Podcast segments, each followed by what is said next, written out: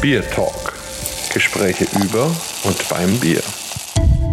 Hallo, liebe Bierfreunde, herzlich willkommen zum Bier Talk Nummer 85. Es geht nach Wien. Natürlich haben wir einen ganz besonderen Gast. Johannes Groß, selber Diplom-Biersommelier und hat die Wiener Bierszene ganz schön aufgemischt. Und Johannes, du musst dich jetzt einmal vorstellen und uns dann erzählen, wie du die Szene aufgemischt hast. Grüß dich und herzlich willkommen. Ja, danke für eure Einladung, heute bei der denkwürdigen Nummer 85 dabei sein zu dürfen. Wie der Holger schon gesagt hat, äh, ja, ich bin seit 2014 selbstständig im Bier- und Hobbybraubereich. Wir haben äh, zwei verschiedene Firmen, die zum, wie der Holger so schön sagt, Aufmischen der Szene äh, gegründet wurden. Und da ist es einmal Next Level Brewing im Bierbereich und dann für den Heimbraubereich Meshcamp als Marke. Das äh, ja, ist mittlerweile schon seit Jahren so, dass wir da intensiv daran arbeiten, äh, die generell die Bierszene sowohl als Brauersicht als auch aus Konsumentensicht ein bisschen voranzutreiben, sofern das halt in Österreich irgendwie möglich ist. Äh, den Holger kenne ich ja schon seit äh, geraumer Zeit, seit unserem gemeinsamen Diplom-Biersommelier-Kurs. Das war, glaube ich, 2013, wenn ich mich jetzt nicht irre. Und wir waren damals die, die beiden einzigen im Kurs, die nicht aus der Bierbranche waren. Und heute sind wir beide in die Branche gewechselt, was ich nach wie vor sehr schön finde. Wie gesagt, bei mir war es ein Weg aus dem persönlichen Hobby heraus, äh, also aus dem Bierbrauen zu Hause, aus dem Homebrewing. Und da ging es einfach darum, äh, diese Leidenschaft, die man selbst für hergestellte Produkte eben hat, die auch weiter zu transportieren. Ich war zu der Zeit damals nicht ganz glücklich in meinem Bauprojektleiterjob. Das war nicht unbedingt das, wo man Menschen jetzt glücklich gemacht hat. Und dementsprechend wollte ich eben einfach wechseln. Da hat sich eben angeboten, etwas Neues zu probieren. Und das Thema Heimbrauen wie auch das Thema speziellere Biere war zur damaligen Zeit sehr wenig bis gar nicht vertreten, auch nicht in einer fast zwei Millionen Einwohnerstadt wie Wien. Dementsprechend gab es und gibt es immer noch viel Aufholbedarf, wenn es darum geht, den Leuten zu erklären, äh, wie hochwertig eigentlich das äh, Produkt Bier, das doch durchaus als sehr selbstverständlich und günstig gesehen wird, wie hochwertig das eigentlich sein kann und auch ist. Ja, sehr schön. Aber angefangen hat ja alles mit dem Bierladen, ne? Also du, du hast ja, also gut, nach dem Hobbybrauen, da hast du deinen Biersommelierkurs gemacht, dann hast du gedacht, Mensch, jetzt äh, ist gut mit Baufirma. Ähm, und dann hast du ja erstmal den Bierladen gemacht. Also Meshcamp kam ja eigentlich später, ja. Und ähm, ähm, warum eigentlich? Also hat es mit dem Bierladen keinen Spaß gemacht oder, oder kamen keine Kunden oder wie war das? Nein, also begonnen hat es, hast du vollkommen recht, eigentlich 2014 äh, mit einem lokalen Biergeschäft, das durchaus vergleichbar ist mit sehr vielen lokalen Biergeschäften. Ähm, das war einerseits eine, eine Sache, wo wir äh, auch ein bisschen als Branchenquereinsteiger auch gelernt haben, äh, wie das denn überhaupt mit dem Handel funktioniert. Wie gesagt, ich habe da generell im Handel oder in der Bierbranche keinerlei Vorerfahrung gehabt dachte mir einfach, das ist eine schlaue Sache, jetzt einen Laden aufzusperren und zu lernen, was kauft der Kunde, was kauft er nicht. Und das ist ja auch verhältnismäßig äh, risikolos, um es jetzt mal so zu sagen.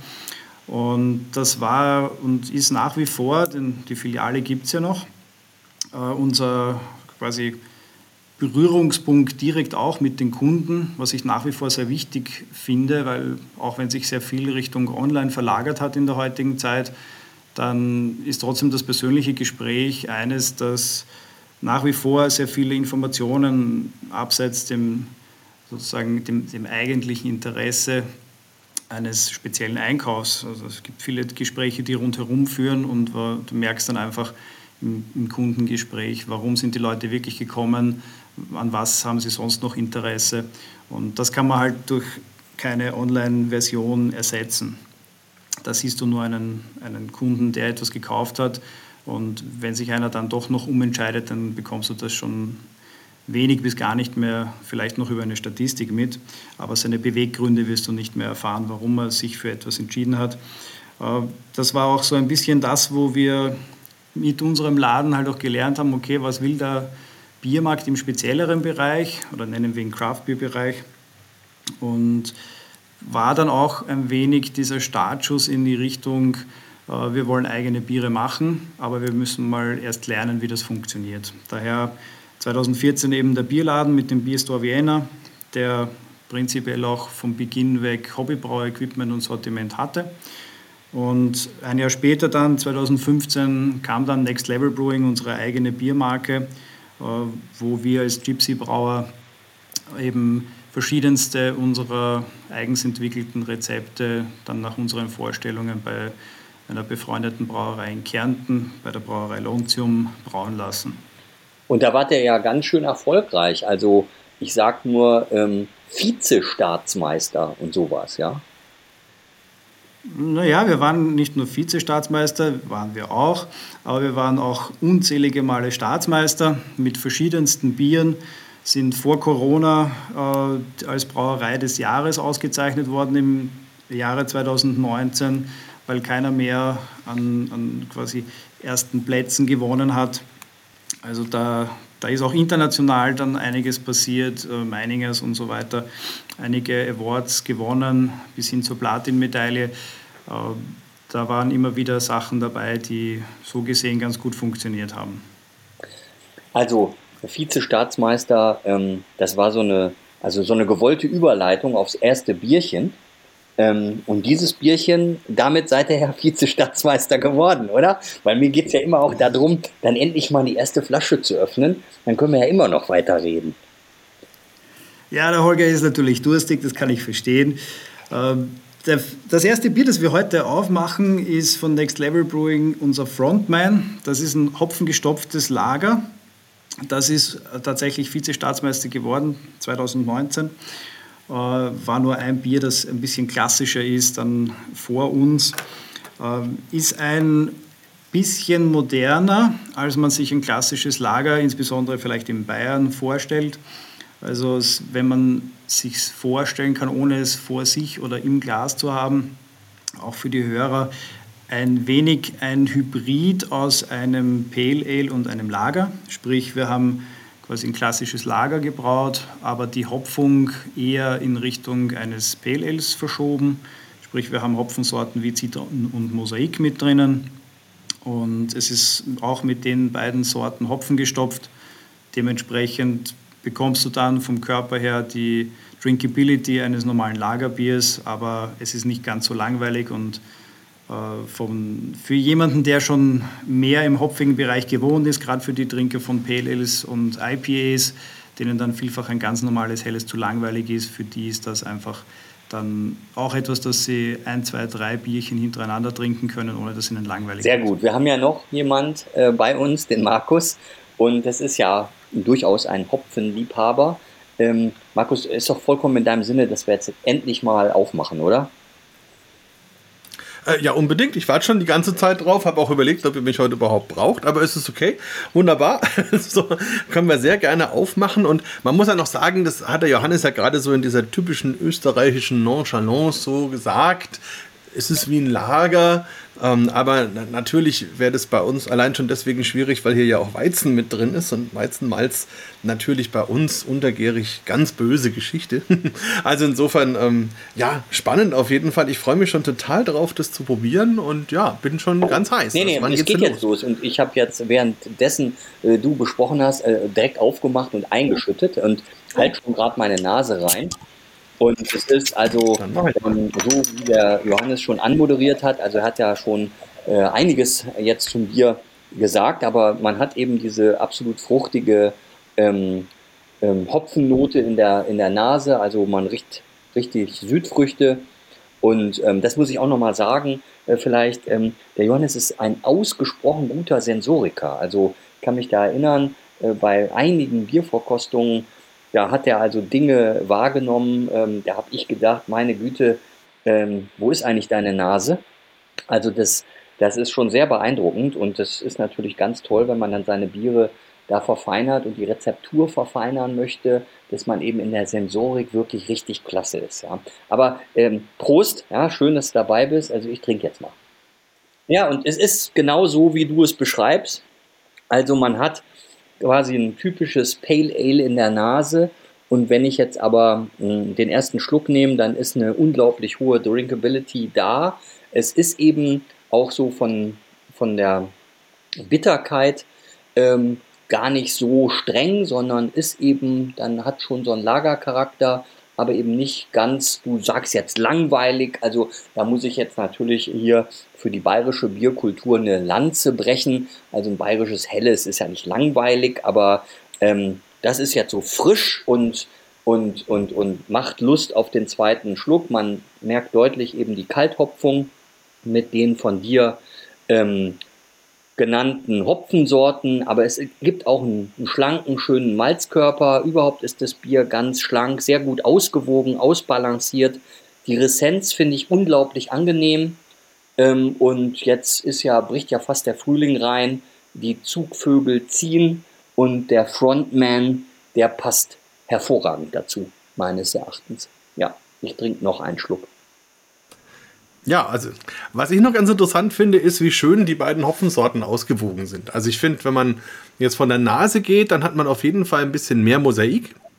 Ähm, sehr, sehr schön, sehr diese typischen Noten, die dann auch Richtung so, ja, schwarze Johannisbeeren ein bisschen gehen, natürlich Zitrus auch dabei. Und im Mund, finde ich, da überwiegt dann fast der Citra mit eben diesen intensiven zitronigen Noten. Ähm, und zusammen, ja, pendeln sie sich dann schön aus. Auch von der Bittere ist das sehr angenehm. Also wie der Holger schon sagt, ein sehr erfrischendes Bier, was von der, von der Fruchtigkeit fast schon an einen Radler erinnert. Also ähm, wirklich eine, eine sehr schöne Sache. Trinkt sich auch leicht, dadurch, dass es so schön schlank ist. Und ist sicherlich ein perfektes Sommerbier. Ja, es ist Gott sei Dank nicht nur für den Sommer gut geeignet. Ähm, was ich jetzt noch ergänzen muss, ist allerdings, ich habe nicht gesagt, dass äh, Lagerbiere generell langweilig sind, sondern für die Leute, die viel Pale und IPA trinken, für die mag das eine oder andere helle langweilig sein und für die ist es dann eben eine Sache, die sie noch an die Hopfigkeit, die sie brauchen, eben heranführt. Andererseits ist es natürlich ein, ein sehr schönes Brückenbier, wie ich das immer nenne, um Leute in die hopfigeren Biere eher einzuführen, äh, die jetzt aber vielleicht nicht gleich den Sprung in Richtung Pale Ale machen wollen, wo dann auch deutlich mehr vielleicht auch Malzkörper mit dabei ist oder noch mehr Aromatik, sondern in dem Fall haben wir es einfach so gestaltet, dass du äh, auch bei einem Gastronomen, der jetzt nicht unbedingt äh, mit Craft Beer werben will, sondern einfach ein bisschen was abseits des Mainstreams möchte, äh, dass der eben auch was im, im Fass anbieten kann, wo der Kunde nicht nach einem kleinen Bier sagt, ja, das war jetzt eine interessante Erfahrung, aber eigentlich hätte ich jetzt ganz gern wieder was Normales sondern wo er einfach nach dem ersten, wir, wir kennen es ja aus der Gastronomie in Wien, wo er nach dem ersten kleinen Bier danach noch zwei, drei große bestellt. Und das ist genauso, wie dieses Bier eben gedacht war und das funktioniert Gott sei Dank. Sehr gut. Ich finde ja, es ist unglaublich wichtig, ähm, auch nochmal über das Etikett zu sprechen, weil die Hörer, die können das ja jetzt nicht sehen. Und ähm, man sieht jetzt also, ähm, ja, so eine Krake ja, ähm, mit, mit ganz vielen Armen, ähm, die, ein, ein, ein so eine Tentakel umschlingt das Mikrofon und eine andere Tentakel hat eine E-Gitarre in der Hand und dann ähm, richtig böse mit einer Augenklappe und äh, richtig freundlich guckt er auch nicht, aber scheinbar äh, hat er irgendwie was ähm, zu sagen oder zu singen. Ich weiß nicht, was singt der denn da gerade? Da, da, wir haben aktuell gerade keinen, keinen Ton am Etikett, aber äh, kann ich dir jetzt so gar nicht sagen, welches Lied er da gerade spielt. Im Wesentlichen ging es darum, dass er ganz vorne auf der Bühne steht und den meisten leer macht und den Leuten einfach erklärt, hallo, ich bin da. Der Oktopus, üblicherweise hat er acht Arme, ist äh, unser, unser Logotier von Next Level Brewing und dementsprechend findet sich dieser Oktopus auf all unseren Etiketten im Comic-Stil. Da arbeiten wir mit einem äh, lokalen Comiczeichner, sowas gibt es tatsächlich, hauptberuflich, in Wien. Die äh, haben einen eigenen Comic, die Austrian Superheroes oder auch Ash in der Abkürzung. Und mit dem arbeiten wir zusammen. Er macht all unsere Etiketten, der Andy Paar. Und das funktioniert schon seit Jahren sehr gut, um einfach irgendwelche Themen, die diese Biere für uns auch repräsentieren, etwas zu visualisieren. Ja, also ähm, Markus, passt das für dich, das Etikett zu dem schönen, ausgewogenen, dry-hopped, helles Lager? Ja, auf jeden Fall. Also ich, ich muss sagen, also ich glaube, bei meinem Etikett hört man ein bisschen was vom Sound. Und zwar erinnere ich mich da an Fool's Garden und Lemon Tree. das würde auf jeden Fall gut dazu passen. Also falls die Hörer hier ein Bier- und Musik-Pairing machen wollen, könnt ihr das mal ausprobieren. Ähm, ja, aber an sich finde ich das spannend. Mir gefällt der Krake sehr gut. Ich finde den auch ein tolles Logo-Tier irgendwie, weil er ja auch was mit, mit Stärke symbolisiert und mit Selbstbewusstsein und mit Flexibilität. Und also hat ganz viel. Das gefällt mir auf jeden Fall gut. Ähm, mich würde noch interessieren, ähm, warum überhaupt Lager? Also, weil im Grunde, wenn ihr jetzt eh so nah an dem Pale Ale dran seid und auch noch Weizen reintut, dann könnte man ja gleich sagen, man macht es halt als etwas kälter vergorenes obergäriges Bier. Also warum das nicht? Und die Frage, wenn ihr hier doch am Ende nur 16 Bittereinheiten habt, ähm, wie schafft man es, diese intensive Fruchtigkeit äh, da so reinzukriegen? Ist das dann so Last-Minute Dry Hopping oder wie muss ich mir das vorstellen? Ja, einerseits, äh, warum Lager? Sage ich mal ganz provokant, warum nicht? Wir haben es halt auf Basis eines quasi normalen Lagers aufgebaut und dann einfach nur eine Komponente, nämlich den Hopfen verändert. Also das war irgendwo so dieses Ziel, auch den, den Leuten, die vielleicht mal von einem Ale oder Pale Ale gehört haben und sagen, ah, das will ich nicht, ich will nur ein Lagerbier. Das war auch so ein bisschen dieses äh, Barrieren abbauen, das dahinter gesteckt äh, ist, von der Konzeption her. Und das haben wir relativ häufig auch im, im Craft Beer Bereich in die andere Richtung, dass Leute sagen, nein, ich trinke nur Ales, ich will nur IPAs, äh, das ist ein Lager, das trinke ich nicht. Um genau solche Dinge eben in beide Richtungen so ein wenig abzufedern und abzufangen, ist es einfach ein Lager geblieben. Äh, bei uns ist das jetzt nicht ganz so streng, wenn der Weizenmalz drinnen ist. Wir haben da jetzt äh, keine Biersittenpolizei, die uns da anzeigt und sagt, das gehört so nicht. Äh, wir sind auch, was unsere Konzeption generell betrifft, eher ein bisschen offener gegenüber, was man nicht alles verwenden kann und nicht vielleicht doch sollte. Und dementsprechend haben wir auch viele Biere schon gemacht mit Zutaten, die äh, ja, in Deutschland nicht so gern gesehen sind, wobei es immer um natürliche Dinge ging. Aber wenn du mit Kräutern und Blüten und sonstigen arbeitest, dann findet das nicht, nicht jeder in Deutschland unbedingt äh, notwendig. Lass uns mal ähm, nochmal wieder zurück in, ja, kann man schon sagen, einer meiner absoluten Lieblingsstädte Wien zurückgehen. Ähm, ähm, lass uns doch mal reinblicken in die Craft-Bier-Szene in Wien.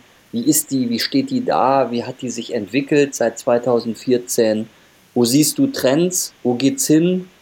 Und was macht der Wettbewerb? Äh, kann ich noch ganz kurz einen Satz zu dem, zu dem Aroma haben, weil mich das wirklich interessieren würde, Ach wie so. ihr das macht mit diesem intensiven Zitrusaroma. Ja, sorry, das hatte ich äh, übersprungen oder vergessen. Ja, relativ einfach, es ist Hopfen gestopft und wir, die sämtliche Bittereinheiten kommen im Wesentlichen nicht aus Bittergaben, sondern aus späten Hopfengaben beim Kochen oder besser gesagt im Whirlpool. Und der Rest der Bittere oder der gefühlten Bittere, besser gesagt, kommt dann eigentlich schon auch im Hopfenstopfen selbst. Also es ist jetzt nicht unbedingt im, im messbaren Sinne, aber Hopfenstopfen hat dann sensorisch ein, ein wenig einen Eintrag in die bittere Richtung. Dementsprechend fühlt sich einen Ticken bitterer an als 16, wobei 16 IBU ja gar nichts ist. Und damit sind wir eher auf Normalniveau, würde ich behaupten. Aber diese Fruchtigkeit kommt, wie gesagt, rein aus den Aromahopfenölen durch Whirlpoolgabe und Hopfenstopfen. Wunderbar, faszinierend. Also jetzt danke äh, und weiter zu Holgers Frage. Interessiert mich natürlich auch, wie ist es denn um die Bierszene bestellt?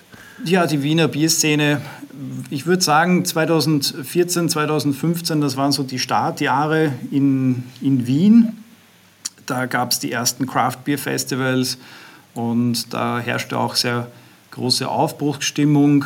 Da war es so, dass äh, der Reihe nach kleine Brauereien begonnen haben, ihre Tätigkeit aufzunehmen. Da und dort gab es Eröffnungen, äh, immer wieder neue Bierbars mit unterschiedlichster Ausrichtung, die geöffnet haben. War so ein bisschen Aufbruchstimmung, aber das hat dann auch recht schnell irgendwo ja, sein, seinen Zenit gefunden gehabt. Jeder hat das mal probiert, keiner war übermäßig davon begeistert. Also solche Hypes, wie es in anderen Ländern gegeben hat oder nach wie vor teilweise noch gibt, äh, sei es in Amerika oder in Skandinavien, äh, das haben wir bei uns so nicht erlebt. Es wird sich auch bei uns niemals jemand anstellen für ein Bier, äh, das, weil gerade ein Bier-Release oder sowas war. Also ganz Österreich gibt es da auch keinerlei Brauereien, wo irgendein Bier sofort ausverkauft wäre. Mag vielleicht am, am österreichischen Kunden selbst liegen äh, oder warum auch immer, kann ich jetzt so genau nicht sagen. Aber es ist tatsächlich bis, bis heute jetzt noch nicht, nichts in die Richtung passiert. Corona hat leider Gottes nicht unbedingt dazu beigetragen, dass das Ganze besser wird. Durch viele, viele Lockdowns und Barschließungen ist es natürlich eine Sache, wo es den Gastronomen auch irgendwo äh, schwierig gemacht worden ist, die Biere unter die Kunden zu bringen. Und die Gastronomie ist nach wie vor so ein bisschen der erste Berührungspunkt ähm, für diese Biere, weil du zumindest im Vergleich zum Supermarkteinkauf ähm, im Normalfall ein bisschen Beschreibung dabei hast. Also ein bisschen Beschreibung auf der Bierkarte, auf der Tafel oder zumindest gehst du, wenn es solche Biere in der Gastronomie gibt, ja mit jemandem hin, der sich auskennt, ist üblicherweise so.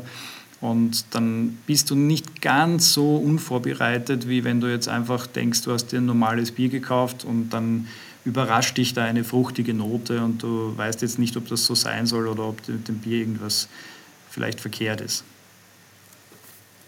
Und was hat es bedeutet ähm, für den Betrieb im Laden? Also was, was hat sich verändert? Also äh, du sagst ja, da ist mit viel Enthusiasmus begonnen worden und viele haben vieles Neues ausprobiert. Ähm, war das dann irgendwann zu Ende oder sind die Leute preissensibler geworden oder haben das Interesse verloren? Oder äh, ich meine, man muss da ja auch noch sagen, in Wien gibt es ja einen großen Händler, der eine unglaubliche Auswahl auch bietet an Craftbieren, der ganz anders einkauft als ihr. Wie, wie, wie, wie, wie war das? Ja, so einer der größten österreichischen Getränkehändler hat sich äh, dann ungefähr ein Jahr nachdem wir am Markt waren, mit unserem Bierladen dazu entschlossen, auch so einen Flagship-Store zu machen. Und das war natürlich jetzt nicht unbedingt das Optimalste für ein kleines neues Business. Und du musst dann einfach schauen, wie du dich weiterentwickelst und wo du deinen Platz findest.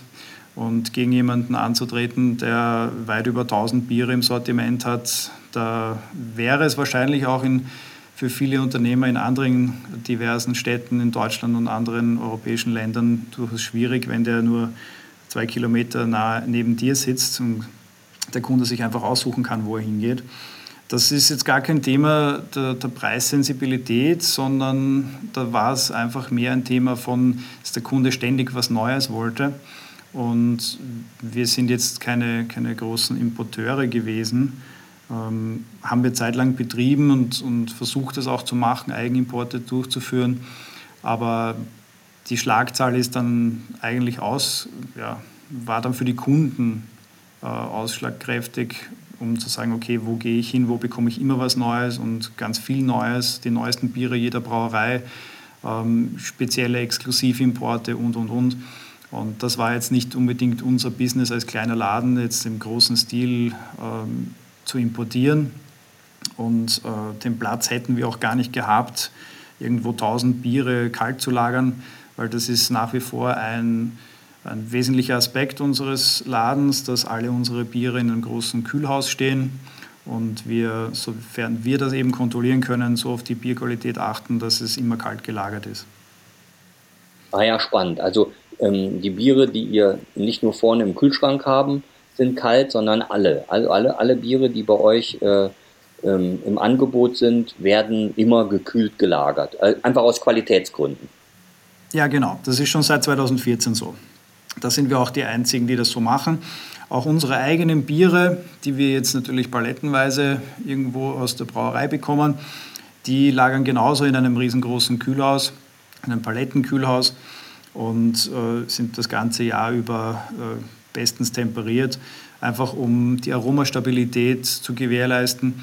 Es ist jetzt ja nicht so, dass Bier verdirbt, wie zum Beispiel Fleisch, wenn man es in der Sonne stehen lässt, aber die Aromatik leidet halt so massiv und dann brauche ich nicht so, so viel und so teure Rohstoffe einsetzen und so aufwendig brauen, wenn ich danach einfach äh, die Kontrolle über das Bier verliere. Und sofern wir das eben beeinflussen können, äh, eben während der Lagerzeit, auch wenn es jetzt noch bei uns ist, bevor es an den Kunden geht, können wir zumindest garantieren, dass es bis zu unserer Haustüre im besten Zustand war. Das ist ja beeindruckend, also wirklich beeindruckend. Also würdest du denn dann so weit gehen, dass ähm, wenn ihr jetzt ähm, Meshcamp nicht noch dazu erfunden hättet, ähm, wäre der Laden für sich gar nicht überlebensfähig oder würde das schon irgendwie gehen? Ich denke schon, dass das funktioniert hätte, aber es ist dann halt diese typische Geschichte, wo du äh, als, als Eigentümer in, selbst im Laden stehst und du kannst eigentlich rund um die Uhr nichts anderes machen, als, als quasi für dein Überleben arbeiten. Das war jetzt nicht unbedingt so die, die spannende Vorstellung. Äh, wir haben so auch äh, laufend sechs, sechs Tage Woche und irgendwo in der Größenordnung zwischen rund um die 60 Wochenstunden. Und wenn dann, wenn dann auch dauerhafte Anwesenheit notwendig ist, das kriegst du dann irgendwann mal nicht mehr hin. Und für uns war es dann eigentlich auch eine Sache, wo wir natürlich mit Next Level Brewing versucht haben, auch in Richtung Gastronomie und so weiter zu gehen. Das ist neben dem Ladenbetrieb dann schon relativ schwierig. Und der Hobbybraubereich, der ist halt nachhaltig gewachsen. Den haben wir mehr oder weniger in Wien von fast null weg aufgebaut. Wir haben sehr viele Kunden äh, teilweise aus dem Bierbereich, die uns dann im Laden kennengelernt haben, die dann gesagt haben, ah, okay, man kann das Bier auch selber wirklich zu Hause brauen. Die wussten das ja gar nicht. Wusste ich, bevor ich damit begonnen habe, ja auch nicht, dass das relativ einfach mit recht wenig Equipment auch zu Hause funktioniert und man trotzdem gute Ergebnisse erzielt. Und so hat sich dann auch diese Hobbybrau-Community äh, entwickelt und sozusagen auch, die ist gewachsen, sagen wir einfach so. Und irgendwann mal eben in eine, eine Größenordnung, wo das dann auch platzmäßig in unserem Laden, der ist ja jetzt nicht zig hunderte Quadratmeter groß, sondern der hat ja knapp über 70 Quadratmeter. Und da war es dann schon auch irgendwo ein Thema, das, wofür verwenden wir den Platz? Und mit der Zeit sind dann immer wieder hm, Handelsware, internationales Sortiment sozusagen, haben wir bei den Bieren gestrichen und den Platz im Laden freigegeben für, für Hobbybrauartikel. Und sozusagen da ist in den in vielen Jahren zwei oder drei Mal größer umgebaut worden. Und der letzte Umbau, den wir gemacht haben, war dann eigentlich mit Corona wo wir eine Verkostungslounge in unserem Laden hatten, wo die Leute direkt unsere Biere, die ja alle kalt gelagert waren, vor Ort kosten konnten. Das dürfen wir ja nach wie vor nicht aufgrund von Maskenpflicht im, im Laden. Dementsprechend haben wir das jetzt schon seit zwei Jahren nicht mehr. Und diesen Platz der Verkostungslounge, den, den haben wir verwendet dafür, dass wir einfach deutlich mehr Hobbybrauware ausstellen können. Und das wird jetzt auch so bleiben. Also es ist einfach eine Sache, die mehr oder weniger so entstanden ist, auch aufgrund äh, der, der Nachfrage der Kunden. Wir waren dann irgendwann mal nicht mehr so relevant im, im Bierbereich und haben jetzt überhaupt äh, das, was natürlich unsere eigenen Biere und das, was unsere Stammkunden sozusagen noch an Wiener lokaler Brauereiszene nachfragen. Ein paar ganz wenige internationale Biere noch im Sortiment für Geschenkekunden, aber das war's. Also wir sind, wenn man es heute so will, jetzt kein, kein Bierladen mehr, sondern ganz initial waren wir eher ein Bierladen mit einer Hobbybrauecke. Heute sind wir ein Hobbybrauladen mit einer Bierecke. Und das ist aber auch gut so. Also das ist das, wo wir uns über die Jahre hin entwickelt haben, wo wir auch unsere Kompetenzen haben. Wir kommen aus dem Hobbybraubereich. Das ist äh, einfach auch eine, eine wichtige Sache, wo du sozusagen wissen musst, wo, wo du gerne auch zu Hause bist. Und mein Geschäftspartner und ich, also der Alex, der heute nicht mit dabei ist, da, den kenne ich ja auch aus der Wiener Hobbybrauszene und da gehen wir eigentlich genau den gleichen Weg. Äh, sehr gerne, dass wir einfach darauf schauen, dass diese Hobbybrau-Community, die wir da auch aufgebaut haben, dass die nachhaltig wächst. Das ist halt auch eine Sache, die, ähm, man kann sich ja vorstellen, mit Corona war einfach eine, eine Nachfrage an Dingen, die man zu Hause machen kann. Bei uns waren zum Beispiel in den Lockdowns ständig irgendwo Backhefe aus und die Leute haben sehr viel Brot gebacken und viel selbst wieder gekocht. Klar, wenn auch die Gastronomie zu hat.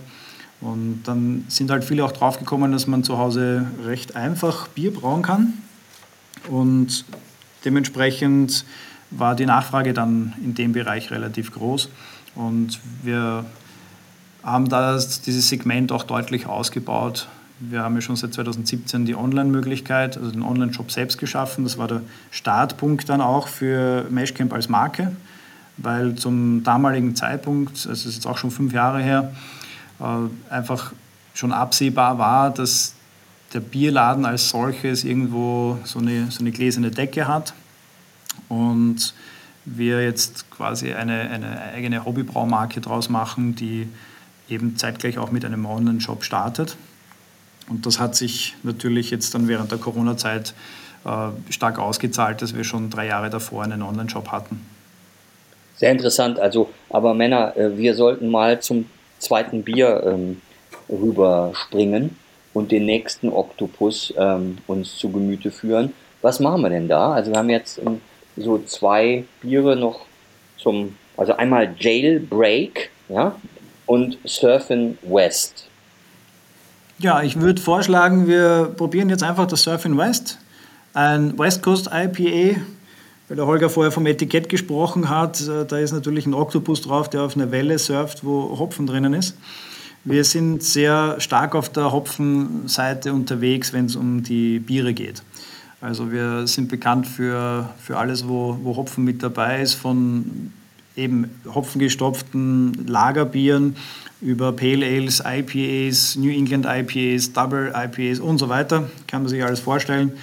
Und das ist das, wo wir momentan sozusagen die Hopfenwelle reiten. Und in dem Fall ist es äh, ein bisschen moderneres West Coast IPA, also so eine, eine Mischung aus den ganz klassischen West Coast IPAs, wie sie halt früher waren. Ein bisschen äh, also harzige Noten, ähm, fruchtige Noten, aber trocken das war ja das, wie West Coast früher war, sehr intensiv in der Bittere. Ähm, hat sich heute meiner Ansicht nach ein bisschen gewandelt.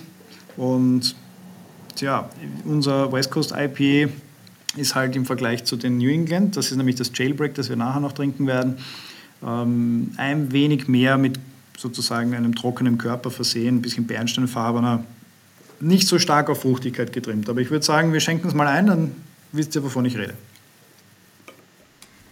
Mach mal.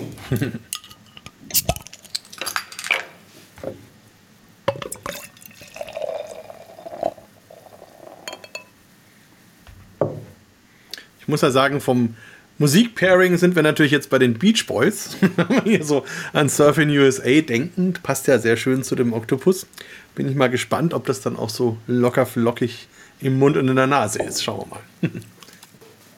ja, jetzt brauche ich dann eure Meinung. Tja, also ähm, hier ist auch wieder das drin, was du jetzt eigentlich schon auch beschrieben hast. Äh, also das ist ähm, ein Bier, wo man dann sofort ähm, ja, äh, Typical America, ja, äh, West Coast IPA, also dann auch eine fruchtige Note mit Chinook und Centennial und Simcoe. Und ähm, das ist auch genau das, was dir entgegenspringt.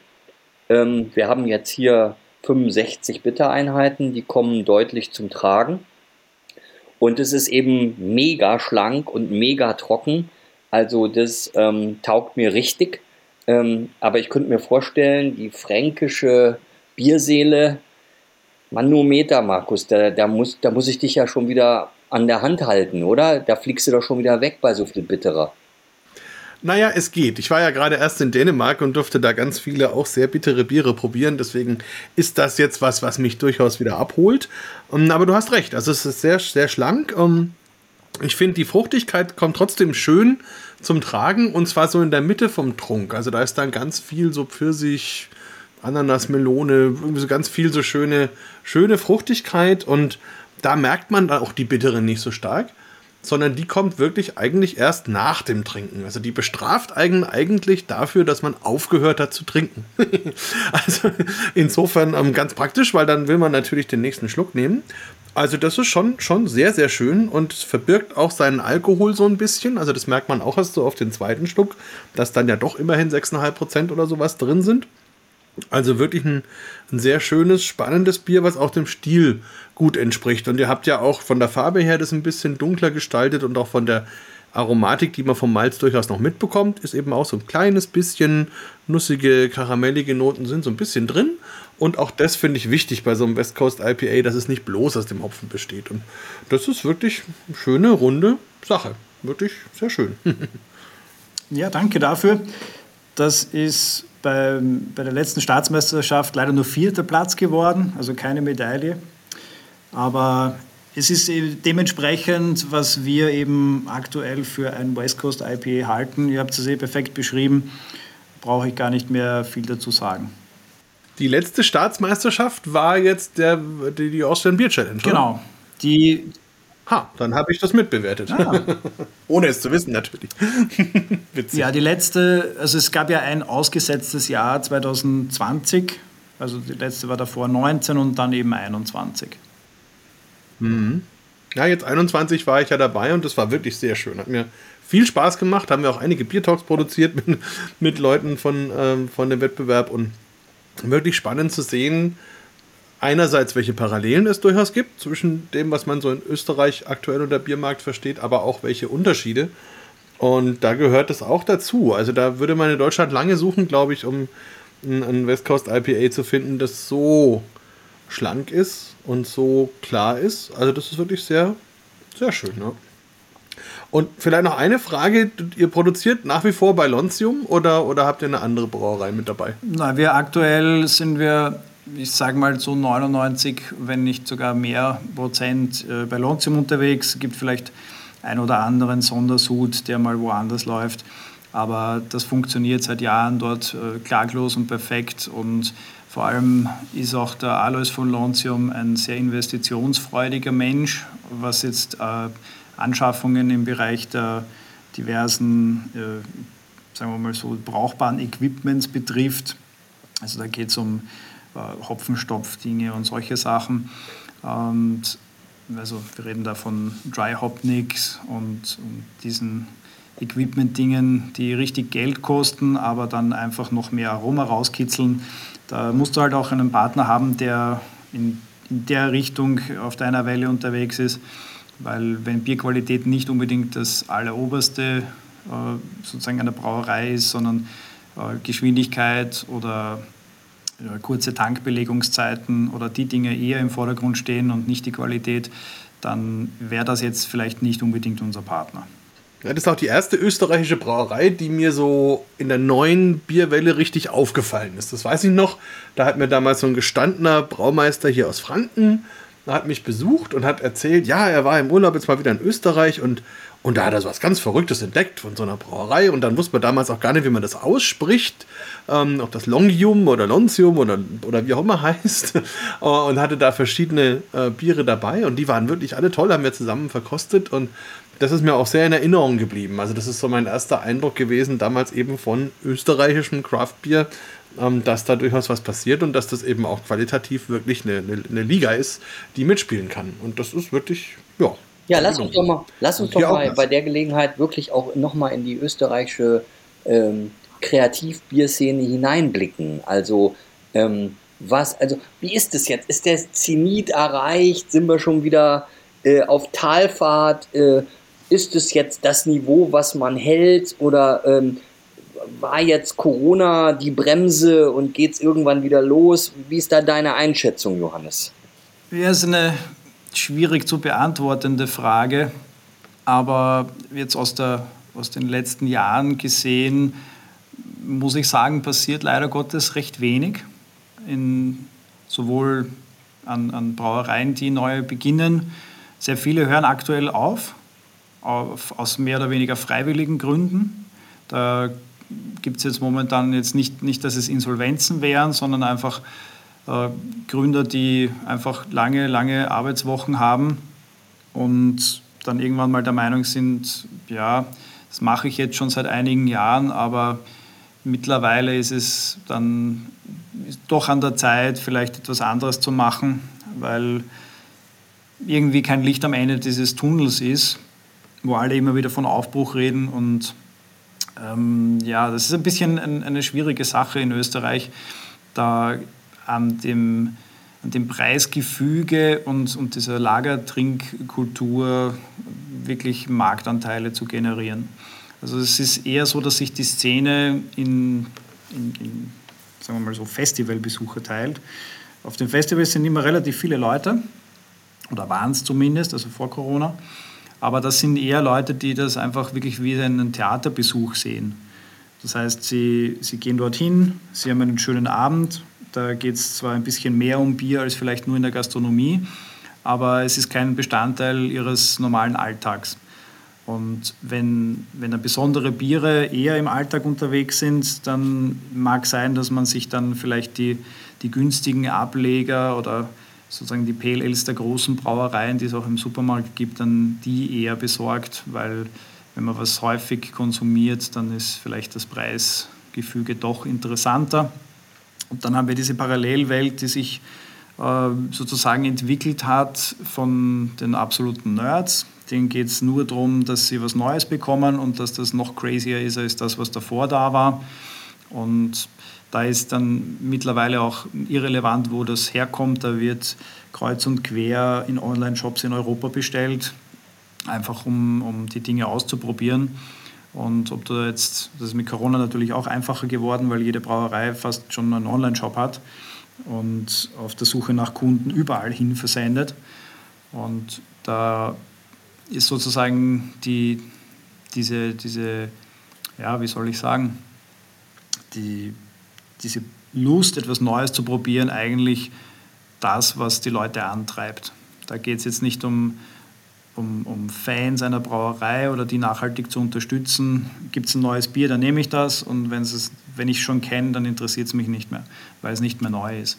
Also das sind so diese zwei Parallelwelten, die, die wir haben, wo der eine eher unterwegs ist, was sozusagen in seinem normalen alltäglichen Leben vielleicht in, im Bereich der, der, der Pale Ales zu trinken, das vielleicht immer im Kühlschrank hat, aber da muss günstig sein. Und die anderen sind halt die, wo Geld auch keine Rolle spielt. Da zahlt man dann auch äh, bereitwillig 8, 9 Euro für eine Dose Bier. Aber das hat man sowieso nur vorher einmal in seinem Leben zu trinken. Ja, spannend. Okay. Ja, Markus, wie siehst du das denn? Kann man da Parallelen finden zu Deutschland, zu unserer Kreativbierszene? Wie, wie würdest du das einschätzen? Naja, ja und nein. Ne? Ich meine, also was ich ja beiderseits erschreckend, aber irgendwie auch wieder interessant finde, ist das, was der Johannes gerade gesagt hat, dass es eben Biere sind, wo die Leute halt sagen, sie kaufen sich eine Flasche oder eine Dose oder so. Ähm, weil ich meine, gut, das ist auf der einen Seite ja schön und ist ja auch interessant, dass sie das kennenlernen wollen und so, aber auf der anderen Seite kann natürlich keine Brauerei der Welt überleben, wenn sie halt, was weiß ich, 5000 Kunden hat und denen jeweils nur eine Dose verkaufen kann. Also das wäre ja noch viel, also viele haben vielleicht 500 Kunden. Ähm, und das ist in der Tat so ein bisschen die Frage und bei uns suchen halt die Brauereien so ein bisschen die Flucht im anderen Extrem, dass sie eben sagen, na gut, dann machen wir jetzt halt ein, ein helles, ein Pilz, ein Weizen, also diese ganz normalen Bierstile und machen die sogar aromatisch relativ normal. Manche würden sagen banal ähm, und stellen die dann aber trotzdem für ein, zwei Euro mehr ins Regal als das, was eben die klassischen Brauereien dafür verlangen. Und das macht es schwer. Also ich glaube, dass viele bei uns momentan so ein bisschen auf der Suche sind, wo sie hingehören, wo ihre Kunden sind, wo ihr Markt ist. Ähm, und natürlich die Umstände jetzt erst mit der Pandemie, jetzt die Frage, was in Zukunft eben zum Beispiel Rohstoffe kosten, was Transport kostet, haben wir gerade aktuell auch diverse Schwierigkeiten.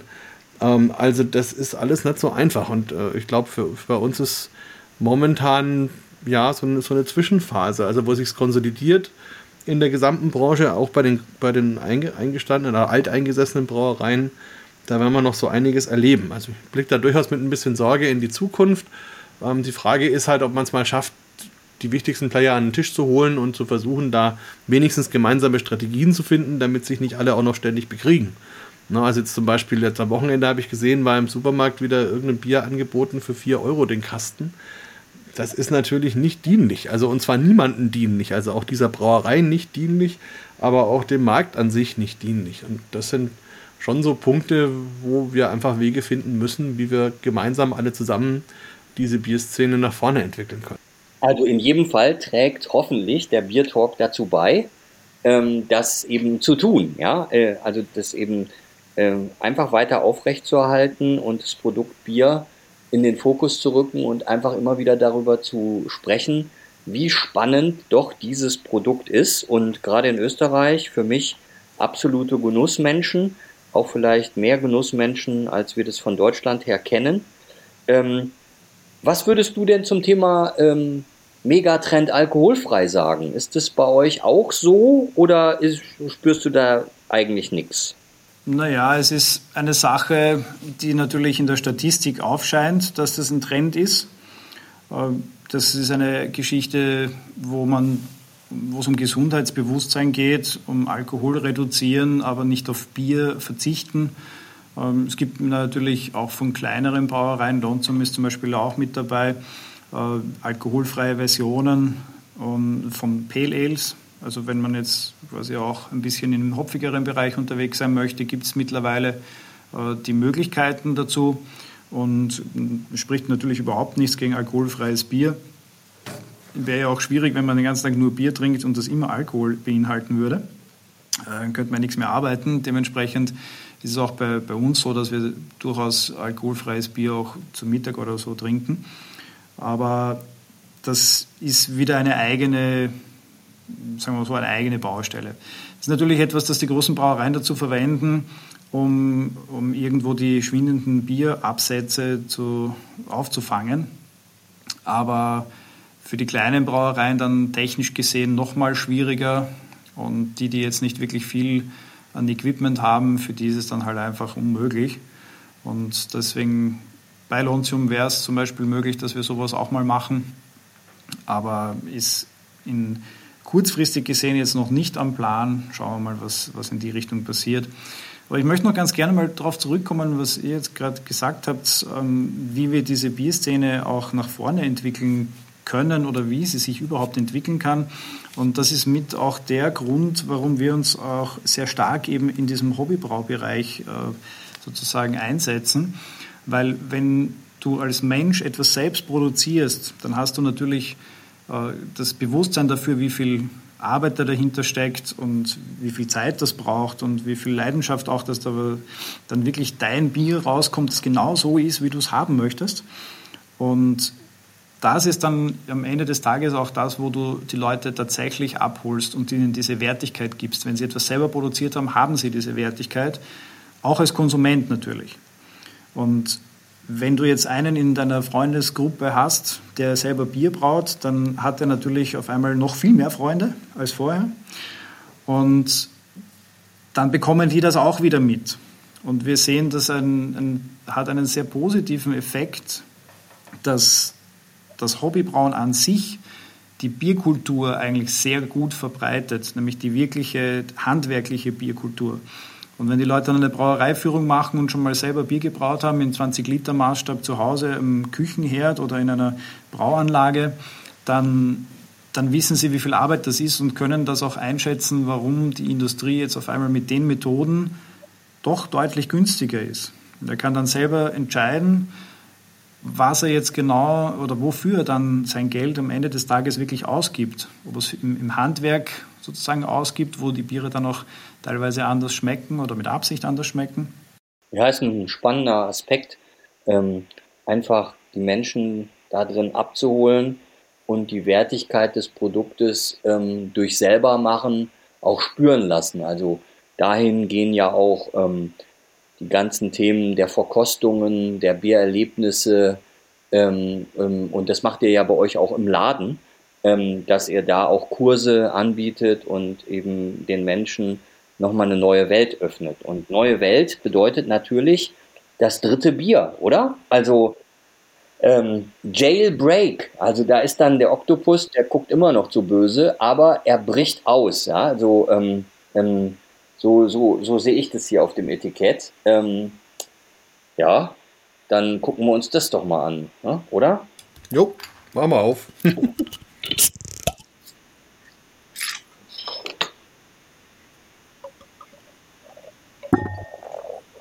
Ja, komm, Markus, ich lass dir mal den Vortritt. Jetzt habe ich bei beiden Bieren ähm, den Anfang gemacht. Jetzt, jetzt leg du mal los. Ja, mache ich sehr, sehr gerne. Also erstmal finde ich es ganz grundsätzlich eine unglaubliche Hopfenbombe in jeder Hinsicht. Das finde ich schon mal ganz toll und, ähm, und vertritt auch diesen Stil des New England IPAs wirklich sehr schön. Wir haben sehr, sehr viele fruchtige Noten in der Nase. Pfirsich, Maracuja, das geht fast in so einen Multivitaminsaft drüber, viel Orange. Schwimmen aber auch so ein bisschen rote Beeren mit, wenn man so an Erdbeeren denkt. Und dann aber auch so ein bisschen harzige Piniennoten. Also alles, was so ein bisschen dazugehört. Und was ich auch spannend finde, es hat auch was von einem Grünhopfenbier. Also ziemlich viele grüne Noten. Ähm, liegt wahrscheinlich irgendwie an den Cryo-Hops, die da verwendet worden sind. Also da kannst du uns ja gleich noch ein bisschen aufklären, warum ihr die verwendet habt und was die ähm, für, in eurer Meinung mit dem Bier machen. Ich nehme mal einen Schluck. Da merkt man dieses ganz schöne, weiche Mundgefühl. Also ihr habt ja auch ein bisschen Hafer drin, das schmeckt man sofort. Also schön cremig, schön angenehm, schön rund. Und dann dazu wieder dieser, dieser Pfirsichton, diese Aprikosen, die da mit dabei sind. Also wirklich ein, ein faszinierendes Bier, was wirklich diesen Bierstil, New England IPA, sehr, sehr schön repräsentiert. Ja, sind wir mal gespannt, was du dazu sagst. Also ich kann eigentlich fast nichts mehr ergänzen. Mir geht es ganz genau so. Man könnte jetzt vielleicht noch sagen, ähm, das ist wirklich äh, äh, Aroma, Flavorhopfen in flüssiger Form.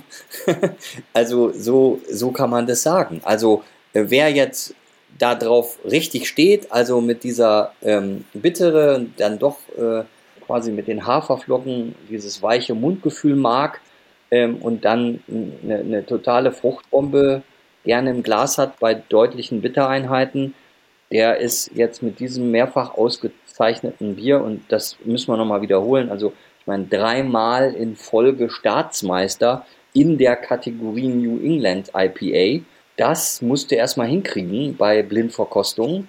Also Respekt, würde ich sagen. Ich glaube, ihr habt schon die allerletzte Edition, wo tatsächlich Kryo drinnen ist. Müsste ich jetzt schauen, weil bis, bis dato war nämlich keiner drinnen.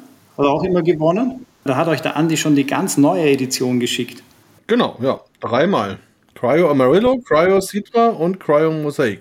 Also ich muss auch sagen, so intensiv habe ich das noch nicht wahrgenommen. Also ich habe auch immer gedacht, ist das vielleicht irgendwie ein Fake und wie viel ist da Marketing und wie viel stimmt. Aber es ist wirklich so, als würdest du in die, in die frischen, getrockneten Dolden greifen. Also es hat wirklich ganz viel, ähm, wirklich intensives Hopfenaroma. Ich bin echt erstaunt und begeistert zugleich. Den Badge, den ihr jetzt habt, den, den gibt es noch gar nicht im Verkauf. Der ist richtig, richtig frisch. Und ich muss aber sagen, dass es nicht wahnsinnig abweicht von dem, wie die anderen Badges alle waren. Also sie waren auch immer so, ohne, ohne Kryo. Vielleicht ein, ein, mag man sich auch einbilden, einen Ticken mehr, aber es ist immer geil gewesen, sagen wir mal so. Ganz einfach gesagt, es ist einfach eine, eine Sache, wo du, wo du wissen musst, wie die, die Hopfenöle miteinander auch harmonieren. Und ich glaube doch, dass es mehr darum geht, aus dem Hopfen, den du einsetzt, wirklich die Aromatik rauszulösen. Und da sind es eher die, die technischen Hilfsmittel, die du hast, die Lagerzeiten, äh, wo du die Kontaktzeit mit dem Hopfen hast, die tatsächlich den, den Ausschlag geben. Und vielleicht macht es die äh, insgesamt gesehen so ein Kryohopfen, wo du einfach viel mehr aufkonzentrierte äh, Hopfenaromatik hast, ein bisschen einfacher im Umgang, weil du nicht ganz so viel Hopfen brauchst. Aber du bekommst es meiner Ansicht nach auch ohne dem hin, wenn du das technische Equipment dafür hast, den, den Hopfen sozusagen in dem Ausmaß halt auch wirklich äh, zu verwenden. Es geht dann einfach wirklich in dem Bereich darum, viel hilft viel und du brauchst einfach auch diese Zeit, um die Aromaöle tatsächlich in das Bier zu übertragen. Da geht nichts mit äh, schnell, schnell. Ja, auf jeden Fall spannend und ähm, ja, vielleicht zur Vollständigkeit noch zu sagen, also CryoHop ist ja ähm, eine, eine Marke praktisch von einem Anbieter, die anderen nennen das dann, glaube ich, Lupo Max ähm, oder so und die Idee dahinter ist halt einfach quasi Hopfenpellets zu haben, wo der Anteil von Lupulin entsprechend höher ist und man deswegen eine intensivere Note hat. Aber ich glaube, ich gebe dir recht, es ist, also wenn man es halt richtig gut macht, ich habe hab ja durchaus schon das ein oder andere hopfengestopfte Bier getrunken, ähm, dann kommt man schon dahin. Ähm, es gibt aber durchaus andere Beispiele. Also ich kann mir sehr gut vorstellen, warum das hier dreimal Staatsmeister geworden ist. Ähm, ist aber für mich nicht nur der Hopfen, es ist auch dieses ganz tolle Mundgefühl. Also auch das gefällt mir richtig gut und passt halt auch zu dem Bierstil so schön. Ja, danke vielmals. Aber um, um da jetzt nochmal auf diese, diese Kryo-Geschichte zurückzukommen, äh, es, es war auch Staatsmeister ohne Kryo. Und äh, dementsprechend, das ist jetzt nicht unbedingt dieses, dieses Wundermittel, wenn du jetzt äh, so einen quasi äh, aufkonzentrierten Hopfen verwendest, dann hast du damit automatisch die Ultrabombe. Das ist eben nicht so. Man muss schon wissen, wie man das auch einsetzt. Je, je die Produkte werden dann auch komplizierter in der Handhabung und auch da muss man irgendwo eine Lernkurve erstmal abwarten, äh, damit man weiß, wie man damit umzugehen hat. Also es klingt am Papier deutlich einfacher vielfach, als es dann tatsächlich ist.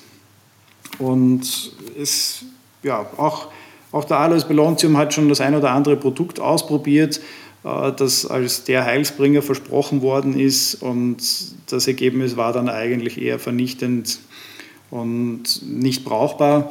Also momentan gibt es diese Bestrebungen der diversen Hopfenhändler, Produzenten, ähm, die Dinge zu vereinfachen oder sozusagen ein bisschen in, in seine eigene Richtung zu ziehen. Aber am Ende des Tages geht es darum, dass du qualitativ hochwertigen Hopfen hast, der möglichst frisch ist, wo die Aromaöle gut erhalten sind. Und dann musst du ihn einfach in Lösung bringen. Und wie du das dann machst, ob es technisch über die Zeit, über was auch immer, wie das funktioniert dann für dich mit deinem Equipment, das ist dann natürlich ein bisschen abhängig von Brauerei zu Brauerei. Aber du musst halt einen Weg finden, wie du den Hopfen rein und auch wieder rausbekommst. Weil die größte Challenge ist nicht, so viel Hopfen in den Tank irgendwie hineinzubekommen, sondern du musst das Bier natürlich ohne diese Hopfenpartikel abfüllen. Und das ist dann vielleicht auch etwas, um in die Richtung, was du jetzt meinst, mit dem Mundgefühl zu gehen. Das Problem ist ja vielfach einfach, dass du Hopfenpartikel oder Reste der Partikel dann in der Flasche oder der Dose hast beim Abfüllen. Sofern der Füller das überhaupt mitmacht und nicht sofort verstopft, hast du diese Partikel dann einfach auch quasi im Mund. Und jeder, der schon mal auf einem, einem Hopfenpellet oder einer Hopfendolde gekaut oder gelutscht hat, der weiß, dass das nicht besonders angenehm ist. Das ist einfach eine, eine scharfe, bittere, eine kratzige, bittere und um die rauszubekommen, musst du einfach äh, auf alle Fälle versuchen, so wenig wie möglich dieser Pflanzenanteile in dein Bier zu bekommen, aber trotzdem eben die volle Aromatik. Tja, Mensch, also jetzt haben wir gnadenlos überzogen, aber ähm, ich denke, das war gut und nötig. Ähm, also für mich ist heute klar geworden, ähm, man, man schmeckt und man hört die Leidenschaft, mit denen du oder ihr beiden ähm, da zugange seid. Man schmeckt und hört ähm, das Know-how, was dahinter steckt. Das ist wirklich unglaublich. Ähm, und es ist ja letzten Endes auch autodidaktisch ähm, erworben mit viel Übung. Ähm, und es ist abseits jeglicher langweiliger Massenware. Und wer individuellen Geschmack ähm, wirklich testen möchte, der wird ganz deutlich ähm, ja, diese Biere bestellen müssen. Also, und ihr versendet ja auch nach Deutschland und ihr versendet auch Brauerei-Equipment nach Deutschland. Also, ich würde jetzt jedem empfehlen, ähm, eben auf die entsprechenden Internetseiten zu gehen, Next Level Brewing, Vienna Beer Store und ähm, äh, dann auch nochmal das Thema Mesh Camp. Ähm, also äh, da müsst ihr hinsurfen und müsst bestellen und müsst äh, mit Johannes weiter diskutieren, äh, während ihr eure eigenen Kreationen braut und ausprobiert. Also das war toll, Johannes. Vielen, vielen Dank. Äh, das müssen wir fast nochmal wiederholen, oder Markus? Also ich würde auch sagen, das hätte ich jetzt fast äh, sowieso vorgeschlagen, dass wir einfach nochmal eine zweite Folge machen, wo wir uns mehr diesem Homebrew-Thema widmen, ähm, weil das ja am Ende jetzt auch fast schon so überging, so in die kleinen Ticks, Tricks und Kniffe, wie man eben das besser hinbekommt. Und ich glaube, da wäre der Johannes der perfekte Gesprächspartner, um da mal noch ein bisschen einzusteigen. Ja, auf alle Fälle. Machen, können wir sehr gerne machen. Also bin ich gern dafür bereit. Äh, immer wieder nett natürlich mit euch zu plaudern und hoffe, es hat natürlich auch irgendwo den ein oder anderen Mehrwert für die Hörer gebracht, äh, diese vielleicht auch ein bisschen detailreicher als üblich äh, ein paar Gespräche zu führen. Und ja, in dem Sinne nochmals vielen Dank äh, an euch für generell die, dieses Aufnehmen der Podcast. Das ist ja doch viel Arbeitsaufwand und den darf man auch nicht ganz außer Acht lassen das, was hier quasi auch den, den Hörerinnen und Hörern geboten wird. Ich hoffe, es geht für euch genauso erfolgreich weiter. Ihr habt ja unheimlich viele Abonnenten und ja, in dem Sinne alles Gute. Und ich hoffe, dass auch diese Folge euren Hörerinnen und Hörern Spaß macht. Dankeschön, macht's gut. Ciao, tschüss. Danke, ciao. Ciao. Bier Talk, der Podcast rund ums Bier. Alle Folgen unter www.biertalk.de.